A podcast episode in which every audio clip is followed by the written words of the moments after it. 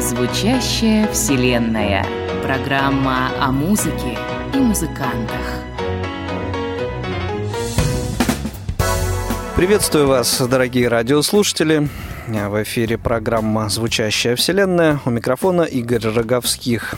Сегодня здесь я не один. Провести этот выпуск программы мне поможет Светлана Цветкова. Свет, добро пожаловать в «Звучащую Вселенную». Здравствуйте. Также сегодня у нас два гостя. Очаровательная девушка Аделия Файзулина. Аделия, добрый день. Добрый. И Дмитрий Будников. Дима, приветствуем вас в рамках программы «Звучащая вселенная». Здравствуйте. Поскольку речь сегодня пойдет о той музыке, в которой я, ну, мягко скажем, разбираюсь не очень хорошо, то, пожалуйста, простите меня за возможные некомпетентные вопросы, основные такие вопросы, профессиональные вопросы будет задавать Светлана, собственно, поэтому угу. она и здесь. Ну, давайте перевалим все на женские плечи. Ну, давайте, вот, давай. Такова жизнь. У меня, да. Да. Но начнем мы с вопросов попроще, с вопросов, может быть, бытовых. Ребята, расскажите, пожалуйста, нашим слушателям о том, кто вы, чем вы на данный момент занимаетесь? Ну, в данный момент я учусь на втором курсе Московской государственной консерватории имени Чайковского на композиторском факультете.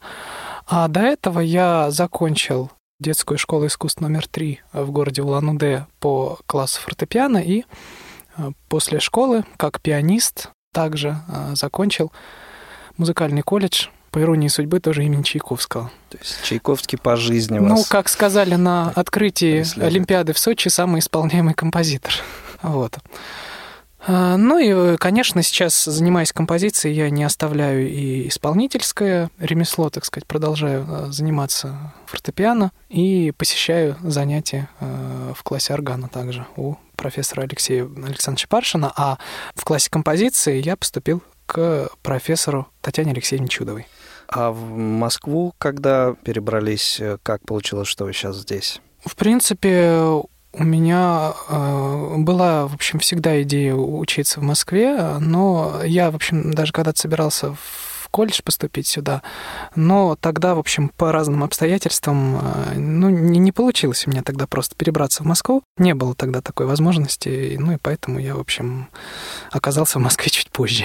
Мы с тобой познакомились, помню, в Курске на конкурсе. Тебе было тогда сколько? 16 лет? Ну, где-то так. И ты очень хорошо тогда уже играл.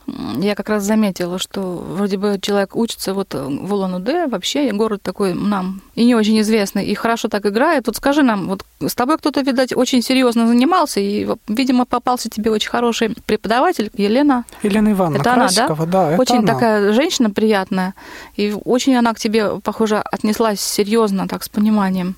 Да, вот действительно с каким-то пониманием, потому что ведь в отношениях зрячих и незрячих, я думаю, что я на радио смогу проводить, да, такие ну, конечно, параллели. даже и нужно. Они ведь э, как бы складываются по очень разным сценариям. Иногда это может быть какое-то неприятие, да, взаимное, а иногда это бывает так, что вроде бы зрячий и, э, ну, готов э, сделать что-то, и, в общем, даже искренне делает, но он все равно это делает больше, ну, как такой какой-то ну, не знаю, шаг благотворительности, что ли. Вот его вроде бы, ну, воспитание такое, да. А вот бывает третий тип отношений, это самые ценные отношения, и они случаются очень редко, но иногда все таки случаются. Это когда действительно тебя человек воспринимает, в общем, ну, э, во всяком случае, как говорится, не хуже там других своих учеников. Ну, то есть без и... поправки на какие-либо Да, да. И вот здесь, в общем, как раз-таки э, была такая ситуация. И я не могу сказать, что у нас там были там какие-то особые там методики или что-то. Нет, мы вот просто, э, просто постепенно работали, занимались, да, учились. А очень часто, да, преподаватели все-таки боятся, вот когда мы пришли там поступать в, в, в колледж, все вдруг сказали, ну а как, ну вот у вас же, наверное, должна же быть там какая-то специальная методика, как, как вот вы с ним работали. А тут, в общем, дело, конечно, как бы не в методике, а в 90 процентах случаев дело именно в человеческих отношениях. Опять же, я не говорю сейчас, что нет никакой э, специфики. Она важна, но она не является каким-то вот таким камнем преткновения. А как вот ты выучил брайлевскую систему нот? Ведь сейчас такая тенденция нехорошая есть учить с рук. Преподаватели часто занимаются с э, учениками, разучивая без нот, показывая им вот с рук музыкальное произведение. У себя, слава богу, этого не произошло. Вот каким образом ты учил нотную систему, если у вас нет специализированных никаких, э, как у нас, например, в Москве, школ с какими-то там факультативными музыкальными предметами. Но у нас э, дело в том, что у нас в городе э, жил и сейчас живет человек, который э, в свое время учился в специализированной школе-интернате в, в Иркутске. У них там был какой-то музыкальный кружок, где их, в общем, этому научили. Вот как-то с его помощью и во многом, конечно, самостоятельно. Другое дело, что э, когда я учился в школе, в общем, учить тоже приходилось по-разному. Приходилось и где-то писать там самому, да, по Брайлю, а что-то даже и с рук приходилось учить, не, ну, потому ну, что был конечно. недостаток большой нот. И самый такой большой скачок в освоении, так сказать, э, нотной системы Брайля все-таки у меня произошел уже здесь, в Москве, самостоятельно по вот этому пособию, кто знает, да, такое. И, э, ну и, в общем, в практических, так сказать, условиях э, Это кто знает, а для тех, кто не знает? Вот это из восьми книг, да? Да, да, ну вот так Шамина, есть. вот, да. Вот да, это. есть такое. Его То сейчас... есть ты понял, что без нот, без вральских никак тебе профессионально не овладеть всеми знаниями, да, и поэтому ты подтолкнула тебя все это к изучению основательному. Ну, в общем, как бы я всегда это понимал. Другое дело, что э, в Лануде у меня не было таких условий. Даже если бы я там каким-то образом выписал себе там это пособие, нот-то бы у меня все равно в итоге в достаточном количестве не было. Давайте что-нибудь послушаем. Тим, ты так хорошо играешь. В преддверии того, что мы послушаем какой-то сейчас из треков, хотел задать вопрос, что за произведение, в чем исполнение? Это моя композиторская работа. Это первая моя работа, которую я написал именно здесь, в Москве, поэтому она несколько отличается от того, что я вообще обычно пишу, но, э, тем не менее, она, конечно, э, особенности э, моего, так сказать, языка музыкального все-таки в нужной степени показывает. Это романс, если можно так выразиться, хотя это, конечно, никакой не романс, но сейчас все вокальные миниатюры да, называют ну, романсами, хотя они, уже, хотя они уже давно не романсы, да. Значит, э, на стихи Маяковского, это известное стихотворение, послушайте, ведь если звезды зажигают, значит, это кому-нибудь нужно и так далее. А исполнит его э, сопрано Елена Юдина, ну а за роялем э, Игорь Гольденберг.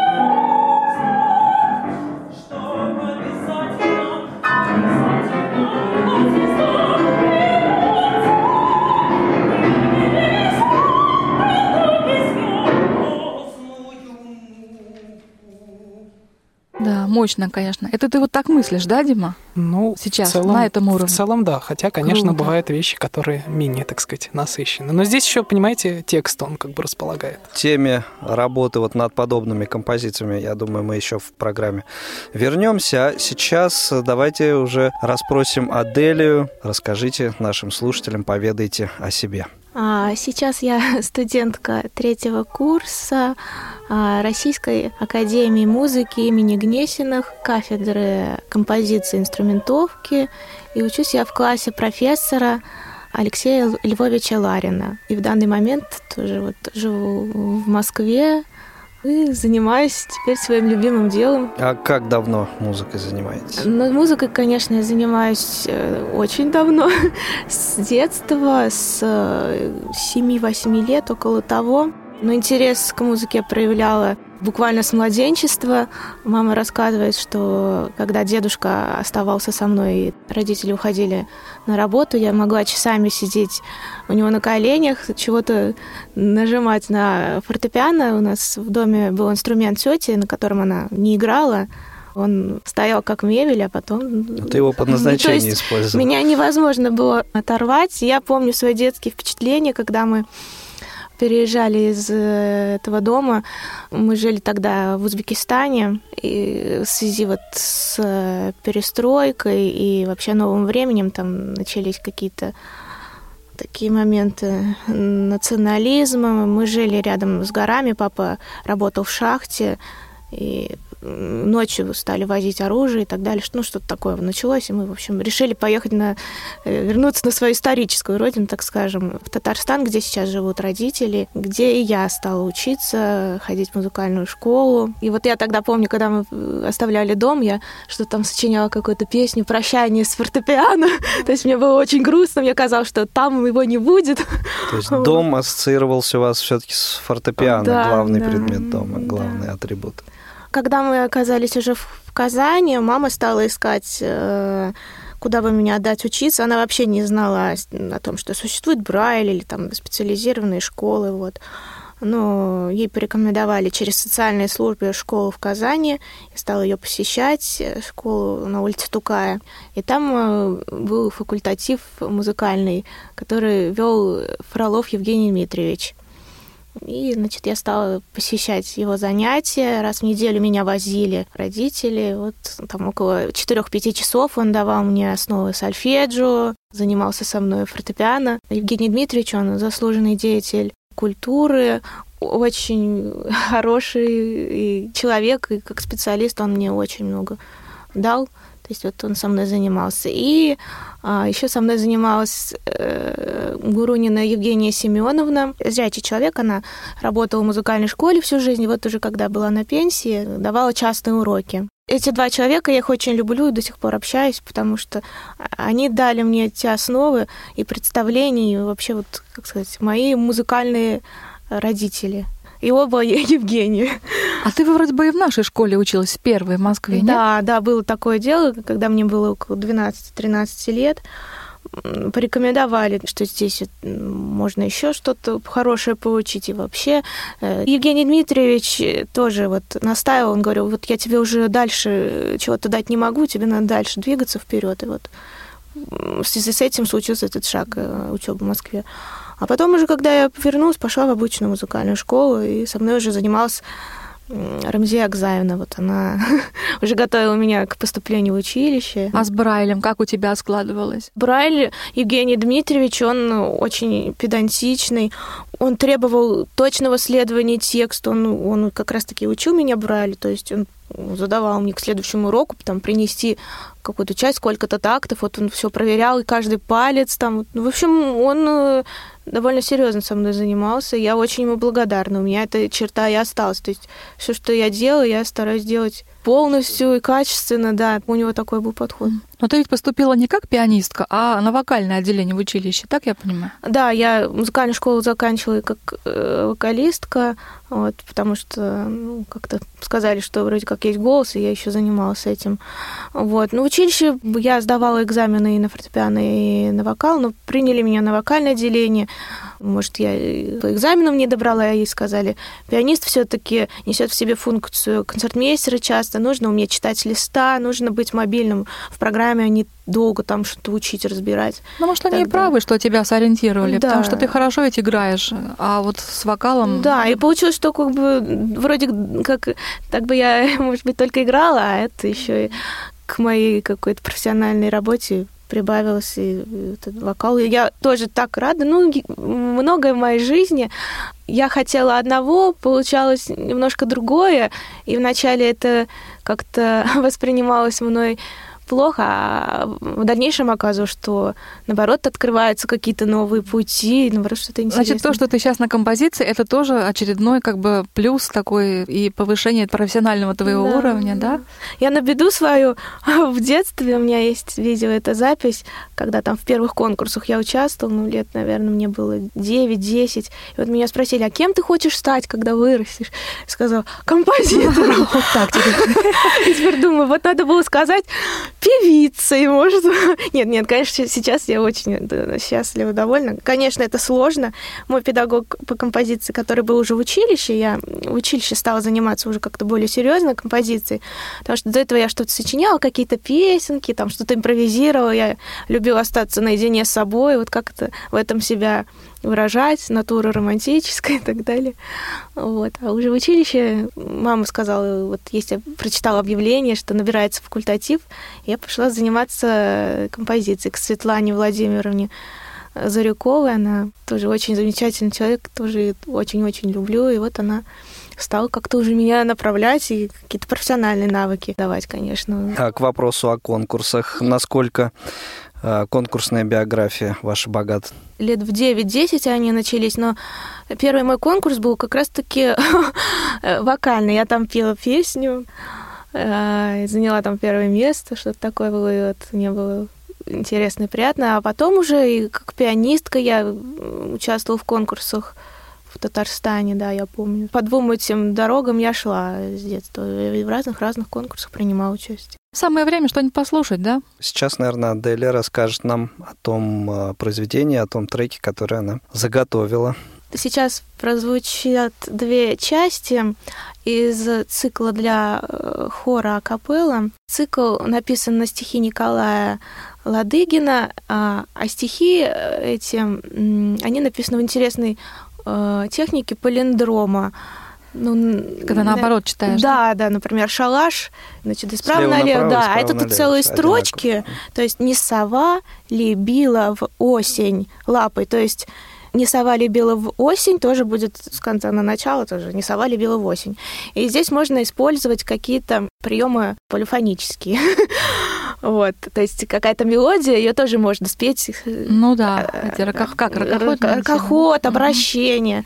Я поделила стихотворение на части, вот, потому что э, текст, он многократно повторяется и уже немножко несет такую какую-то звукопись, что ли. Там не надо какой-то такой глубокий смысл искать. То есть вот э, не сова любила в осень, там э, пропорциональный канон возникает, и там замкнутая такая мелодия, которую можно не завершать никогда, ну, такая техника. А второй, э, он называется сон. Там тоже такие приемы есть. И нет еще тени. Получается, мелодия имеет свою тень, обращение. И вот эта музыка прозвучала на международном фестивале ежегодном «Московская осень» в Доме композиторов.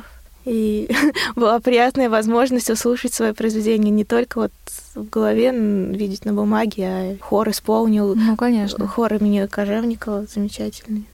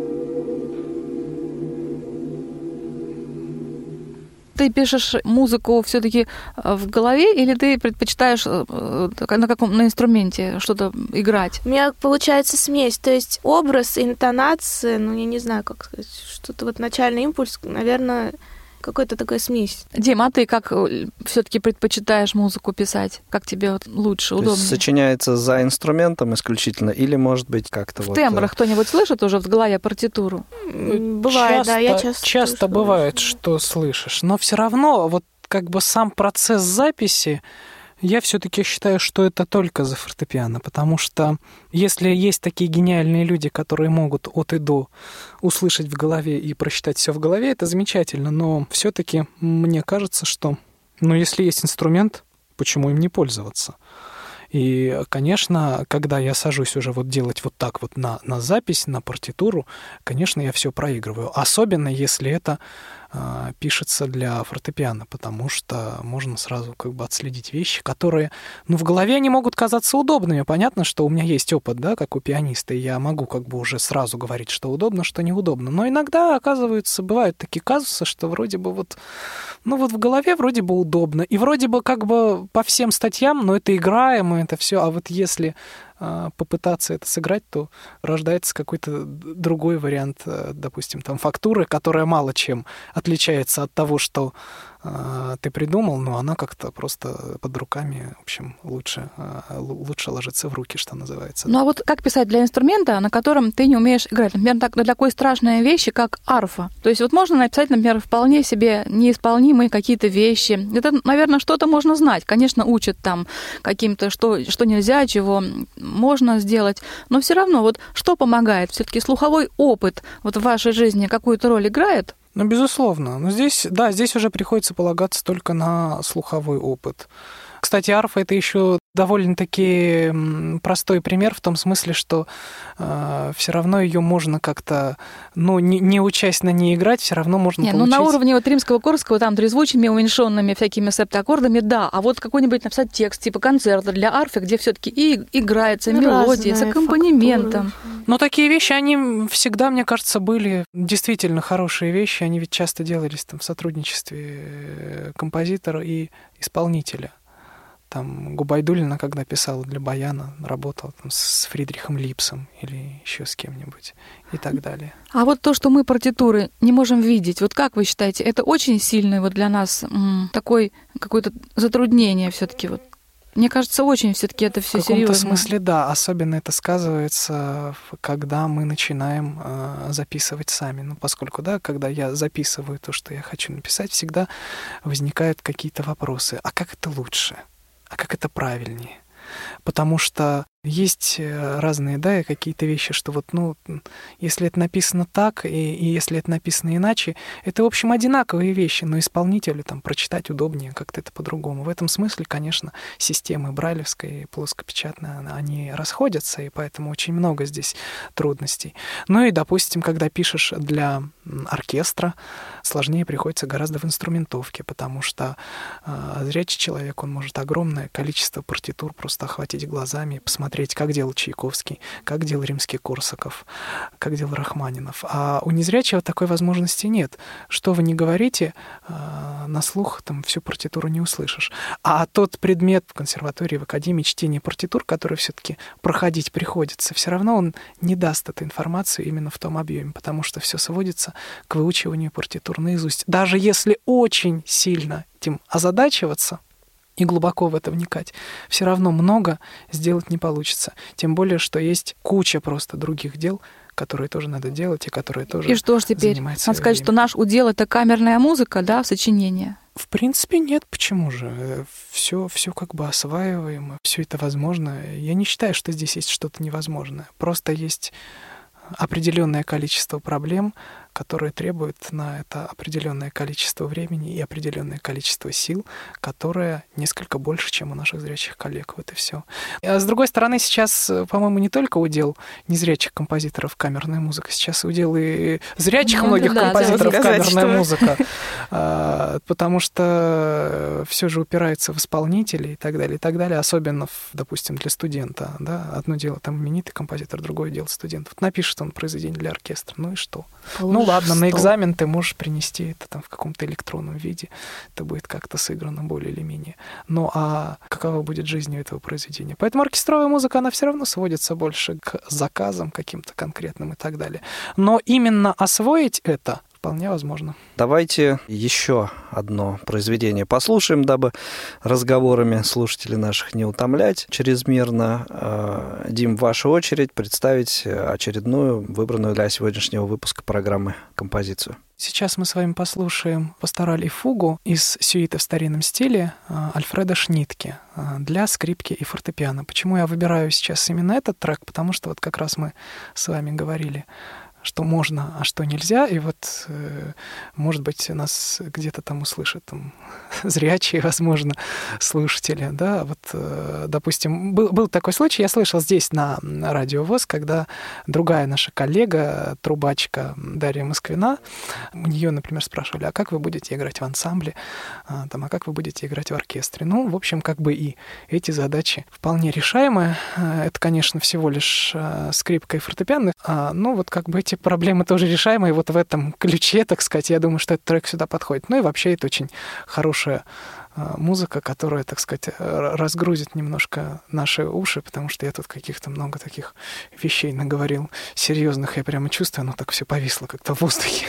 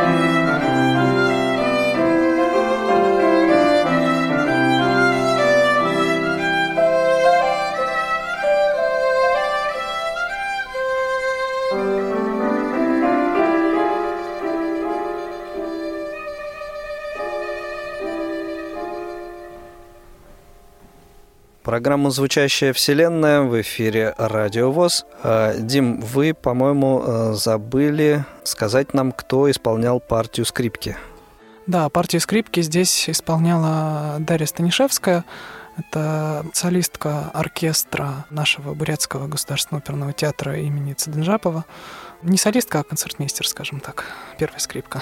Ну, а партию фортепиано, естественно, я. Свет, у тебя был какой-то уже на готове, по-моему, вопрос. Ну, я, собственно, хотела без затеи вот спросить, как вы считаете, вы демодели? Вот сложно сейчас, вот учитывая тенденции, которые сейчас в современной музыке есть, сложно писать музыку? Все-таки музыка уже многое написано, правильно?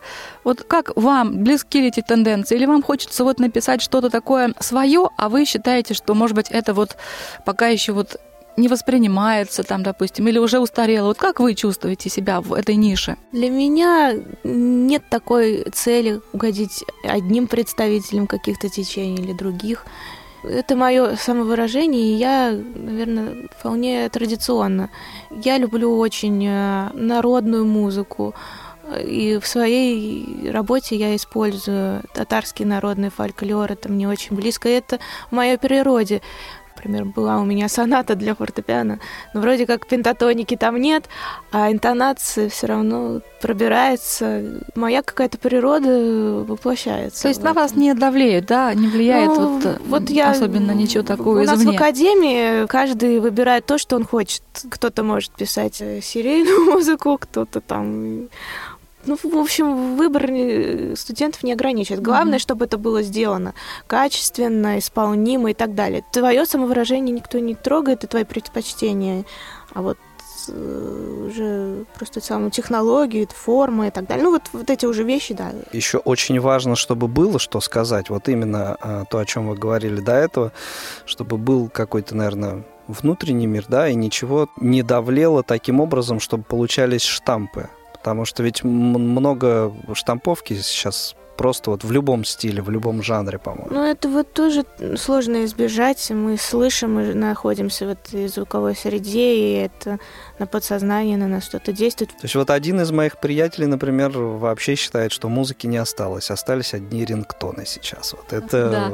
современная реальность такая. Дима, а ты как? У тебя же вот перерыв был как бы в композиторской твоей стезе, да, я так понимаю? Да, я в композицию Некоторые. вернулся совершенно, ну не то чтобы совершенно неожиданно, но а, перед тем, как э, начать готовиться к поступлению в консерваторию, у меня действительно был э, перерыв ну, практически три с половиной года. Ну, так серьезно. Не писал. Да. Но вы знаете, что касается языка, есть еще один человек, имя которого здесь не прозвучало, это мой педагог по композиции там, в Улан-Удэ, Екатерина Алвиановна Алерская. Вот она всегда как-то, во-первых, а, она, она не настраивала нас на то, чтобы писать там жутко современно, или, или жутко несовременно. У нее не существовало таких понятий, и, в общем, совершенно правильно. Но, с другой стороны, она всегда учила нас э, слышать и замечать то, что делается сейчас, а не только то, что делалось когда-то. И из этого всего набора средств очень тщательно отбирать конкретно то, что нам нужно, чтобы высказать свои мысли какие-то. И я как бы считаю, это мое, мое такое мнение, что на данном этапе Наверное, это правильно, потому что музыка разная нужна сейчас, да, авангардная какая-то, и там нужна музыка к фильмам или еще к чему-то, ну, чисто даже с профессиональной точки зрения. С другой стороны, как бы изолироваться во что-то одно и при этом не замечать другого, это тоже неправильно. Ну, это да. К мысли о том, что именно это правильно, меня как бы склоняет и то, что у меня нет э, каких-то проблем, что мне говорят, вот ты написал не то, там, так сейчас не пишут или еще что-то. Потому что, ну, если присмотреться, у меня, в общем, можно найти все. Ну и, конечно, музыкальные предпочтения тоже сказываются. Я, например, там э, люблю там Веберна или, или Берга или там каких-то там Лигити, например, да. Ой, обожаю а, Лигити. Поэтому ну, это же совершенно потрясающие композиторы.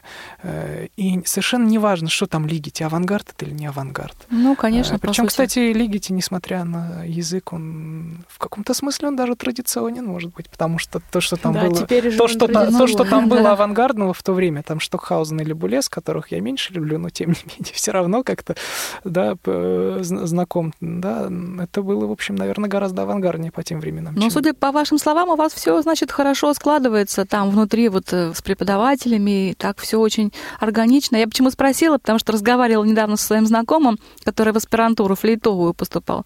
Ну, все, говорит, теперь я буду хрюкать, фыркать, шипеть, сопеть флейту, все что угодно, кроме того, чтобы на ней играть так, как я хотел бы играть.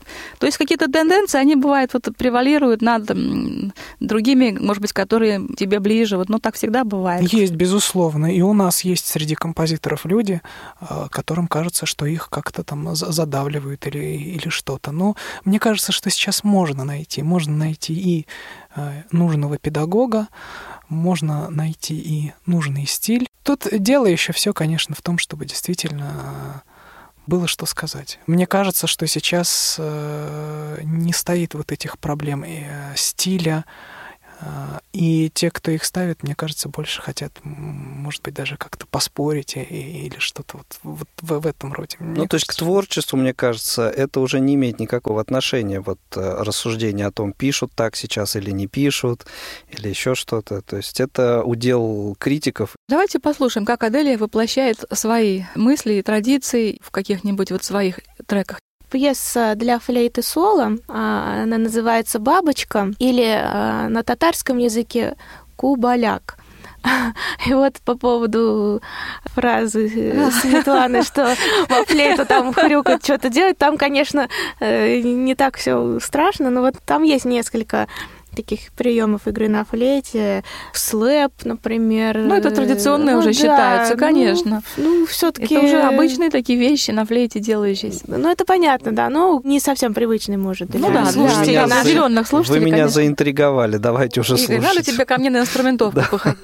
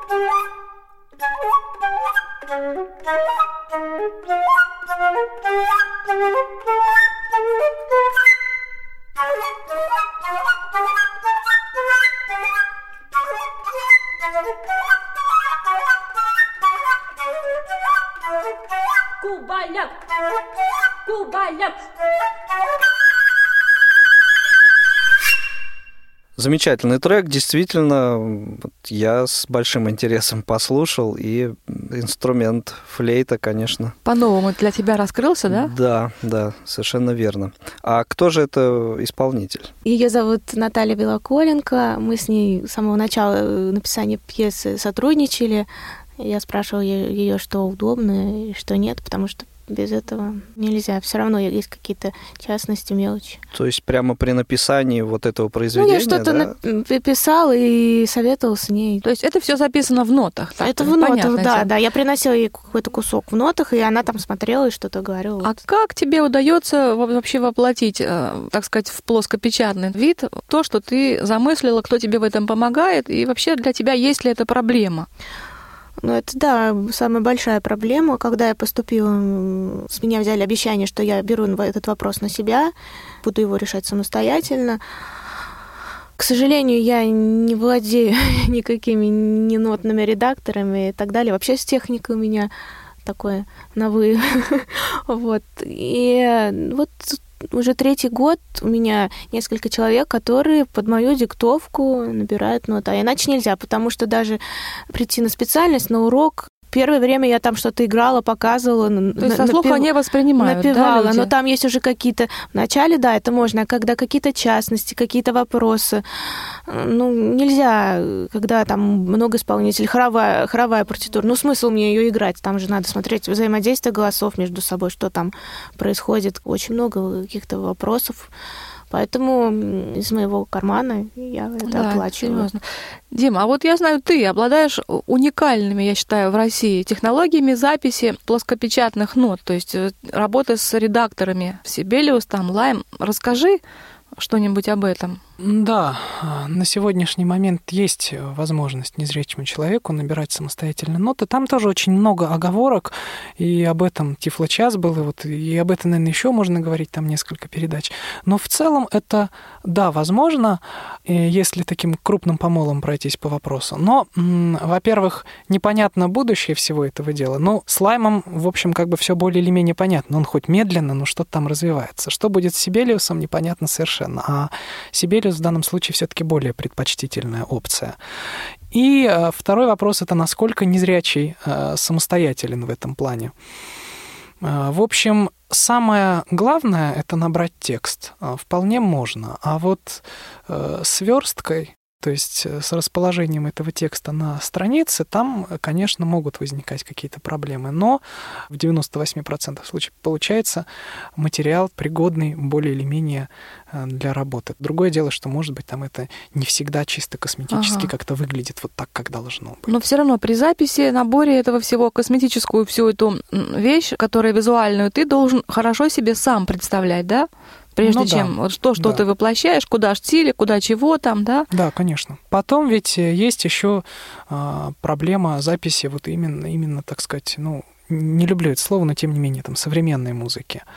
И там как бы вообще э, порой это все сводится. Но, кстати, зрячие композиторы тоже часто это сводят к тому же. Например, вот э, то, что мы слышали в самом начале нашей передачи, ту вокальную миниатюру на стихе Маяковского, мне вообще пришлось э, привлечь человека зрячего, который не то что набрал, а который писал это от руки. А у тебя в Брайле это все есть? Как оно выглядит вообще по Брайлю? Хотелось бы мне посмотреть. Я не пишу свою музыку в Брайль. Сразу на ноты переводишь? На да, Сибелиус? это сразу идет в Сибелиус. То есть это в электронном виде только. Да, хранится. конечно. Ну а как же ты воплощаешь все это? То, что написано, практически может быть графически, как это все воплотить в, в тебе вот в, в нотах? А вспомнить потом, например. Ну, оно ж проигрывает. Ну, то, что написано графически, вот эта миниатюра на стихи Маяковского, она вообще писалась как миди э, в сонаре. То есть это практически был, был такой лайф, записанный кусочками. А потом я это уже э, диктовал и как бы объяснял, как мне это нужно расположить на странице. Ну и какие-то коррективы мы там по ходу вносили, то, что чисто вот там зрячему человеку как бы удобнее, может быть, как-то прочитать. Вот мне человек, который записывал. То есть, если ты в таком стиле будешь писать, то Сибелиусом тебе этого не выполнить, да, его средствами? Смотря какая будет задача. Вот эту конкретную задачу было выполнить, в общем-то, сложно. Ее было возможно выполнить, но э, от руки это было, в общем, э- элементарно проще в данном конкретном случае.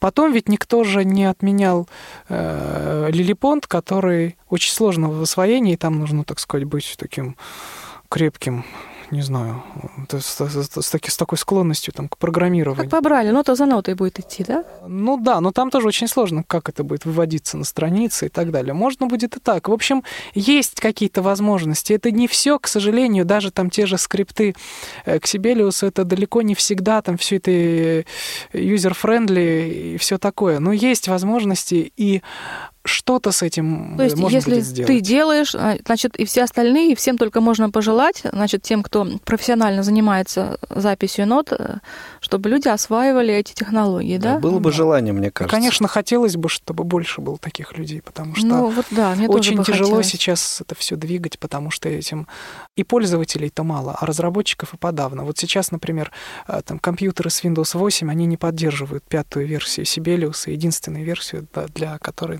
написаны скрипты, а к другим версиям скриптов просто нет. Но я надеюсь, с помощью радиоз ты найдешь своих единомышленников, которые нам напишут. Нам напишут на наш адрес радиособачка радиовоз.ру и, разумеется, все эти письма мы Дмитрию передадим, перешлем. А сейчас, мне кажется, можем уже послушать еще один трек. Это будет э, последний из приготовленных Дмитрием треков. Что это за трек, Дима сейчас нам расскажет. Я сегодня, в отличие от Адели, не оригинален и не так много принес Не, своего. ну, по контрасту хорошо все звучит, наоборот. Это опять будет э, вечная и великая музыка к вопросу о том, что современно, а что несовременно. Это будет э, Сергей Рахманинов, прелюдия ре-мажор, а, ну а исполняю ее я.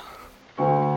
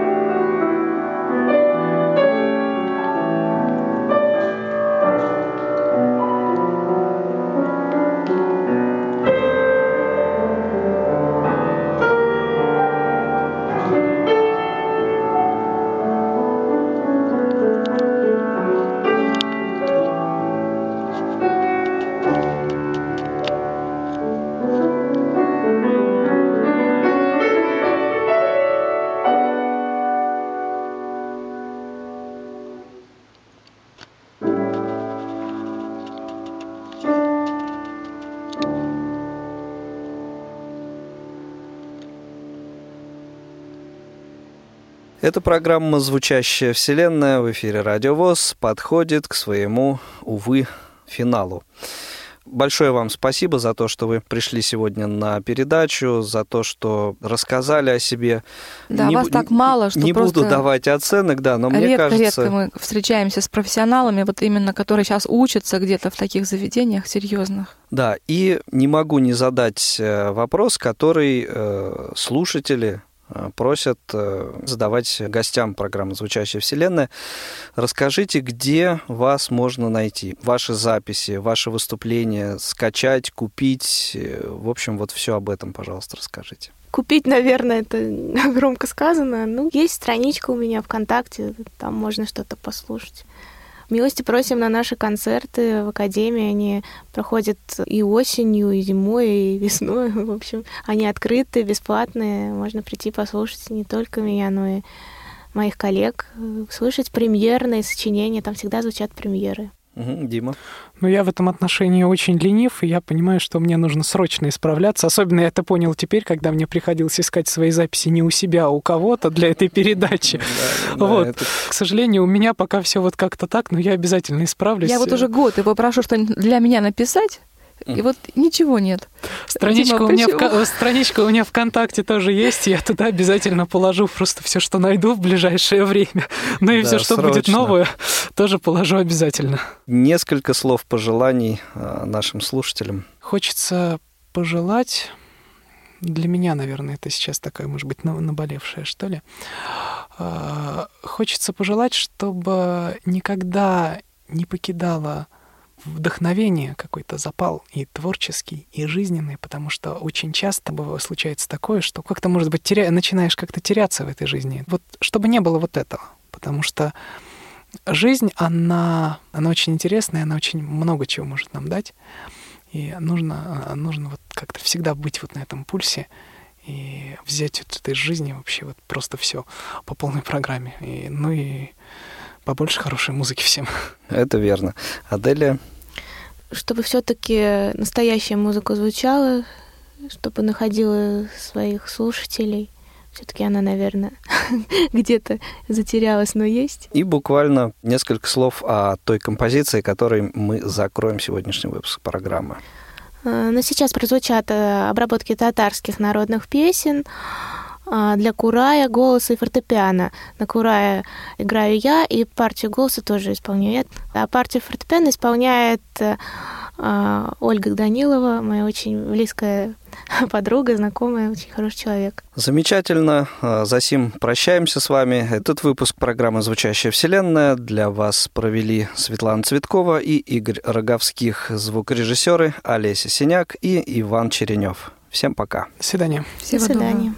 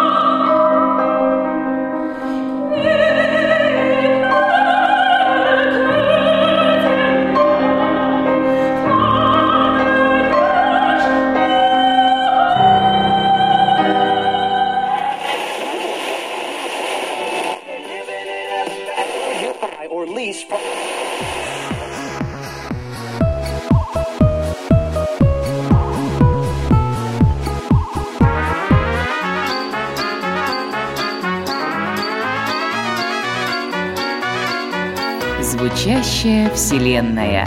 Программа о музыке и музыкантах.